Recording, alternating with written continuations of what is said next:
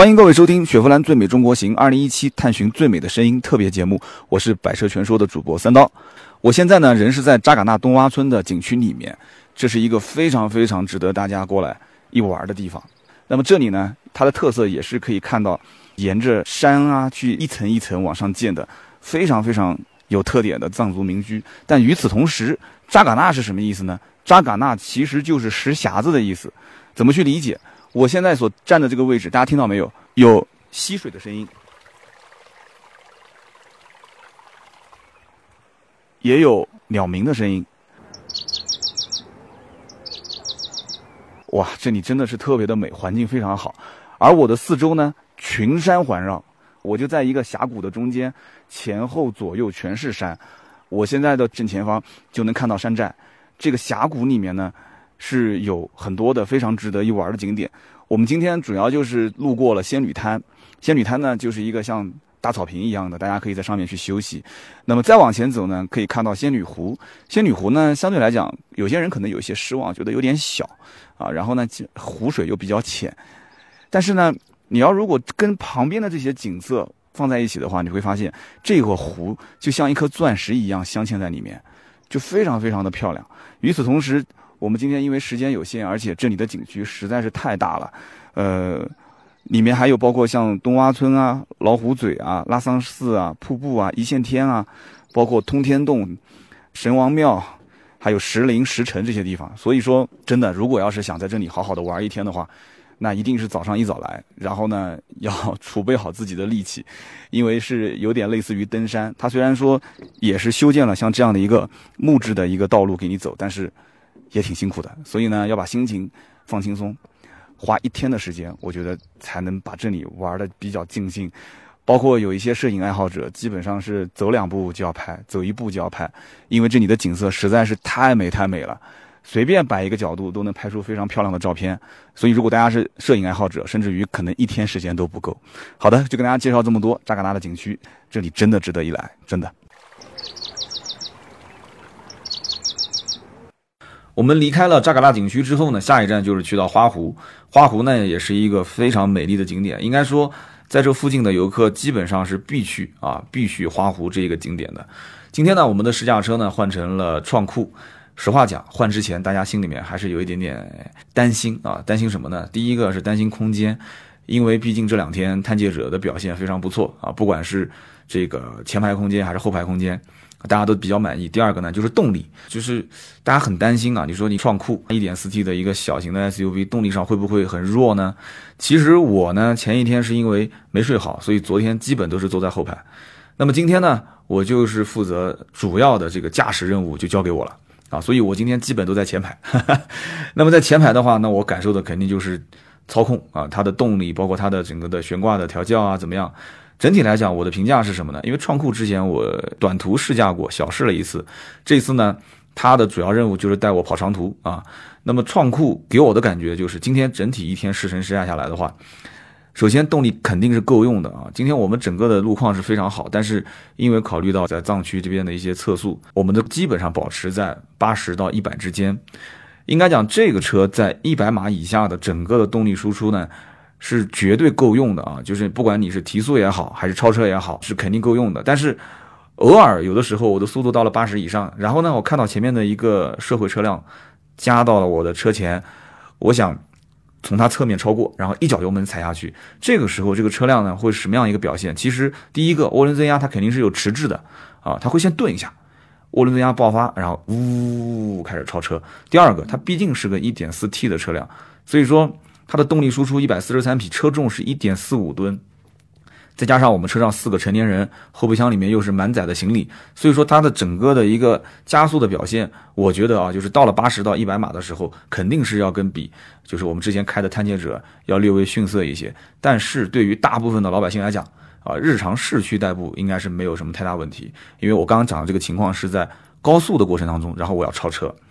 那么还有一个最大的印象是什么？就是路过鹅卵石的路面啊。我们开到这个扎尕那景区的时候，当时在景区的入口那个位置有一片像鹅卵石一样一样的路面。我当时还留意了一下，我很担心，就是这个车小型 SUV 对吧？就是会不会很颠啊，很颠。结果呢，哎，哒哒哒哒哒哒哒哒哒哒，就是它那种震动啊，细细碎碎、细细碎碎的那种震动，就给你感觉，就是它很想尽力的帮你把所有的路面的震动给你过滤掉，想让整个车内的人员啊尽量的感到舒适。其实我很容易理解它的这样的一个调教，其实是想牺牲一部分的操控性去满足啊城市道路的这种驾驶人员所希望得到的那种车内的舒适性的感觉。这种调教呢无可厚非，因为基本上没什么人会用一辆小型的 SUV 去 P 弯啊，或者是。追求什么操控啊这些东西，所以它更多的把调教偏向于舒适，我觉得是一个比较明确的一个比较理智的一种选择。但是这种悬挂也不是说很软，因为如果过软的话，你在里面会感觉这个车就像一艘轮船一样的。晃晃悠悠，晃晃悠悠，就是有很多的一些余震，但它是过这个鹅卵石的路面，哒哒哒哒哒哒哒哒，它这种震动过滤的应该讲还是很充分，而且给人感觉还是相对比较舒服的啊。那么整体驾驶感受就是换挡很平顺，然后悬挂呢调教各方面很舒适，动力基本上市区代步肯定是够用的。这款车呢是一个四驱的顶配，所以不用讲，它配置肯定也是很丰富了。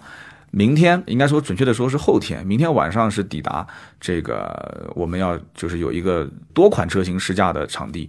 那么后天开始，我们会有一个多车型的试驾。所以说，创酷只是我最想试的车型之一。这一次呢，今天整体感受是不错的。明天应该多数还是开这个车，所以明天呢，我可能会再试乘一下，再说一说创酷的后排空间以及它的车上的一些娱乐设施的便利性。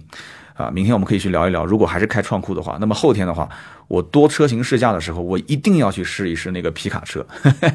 所以说这一次试驾呢，真的是很有意义啊，有非常不错的风景，也有非常多的车型可以让我去全方位的体验雪佛兰的家族的车系。那么很快呢，我们也就驾车抵达了花湖风景区。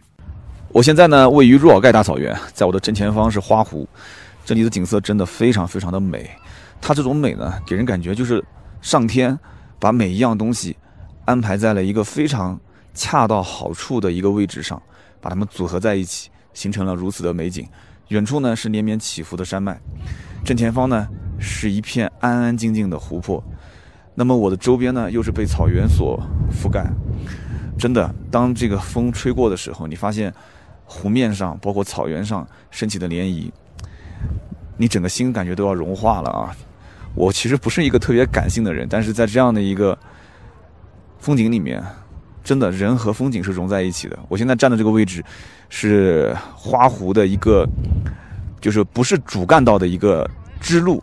我在支路的这个位置上给大家录音，然后我看着主干道上面人来人往的这样的一种景象。大家听到有小朋友在呼喊啊，他很开心。然后呢，听着鸟鸣声啊，小鸟的叫声，然后。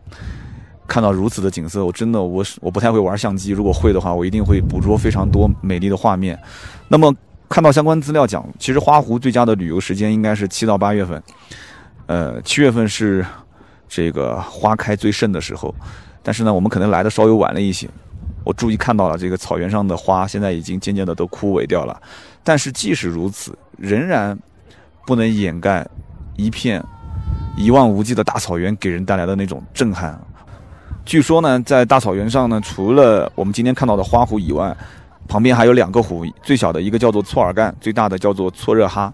在这个景区里面呢，除了可以看到美景以外，你还可以骑马。我看到远处有很多人骑在马背上啊，有的是在缓慢的行走，有的已经是策马扬鞭了啊。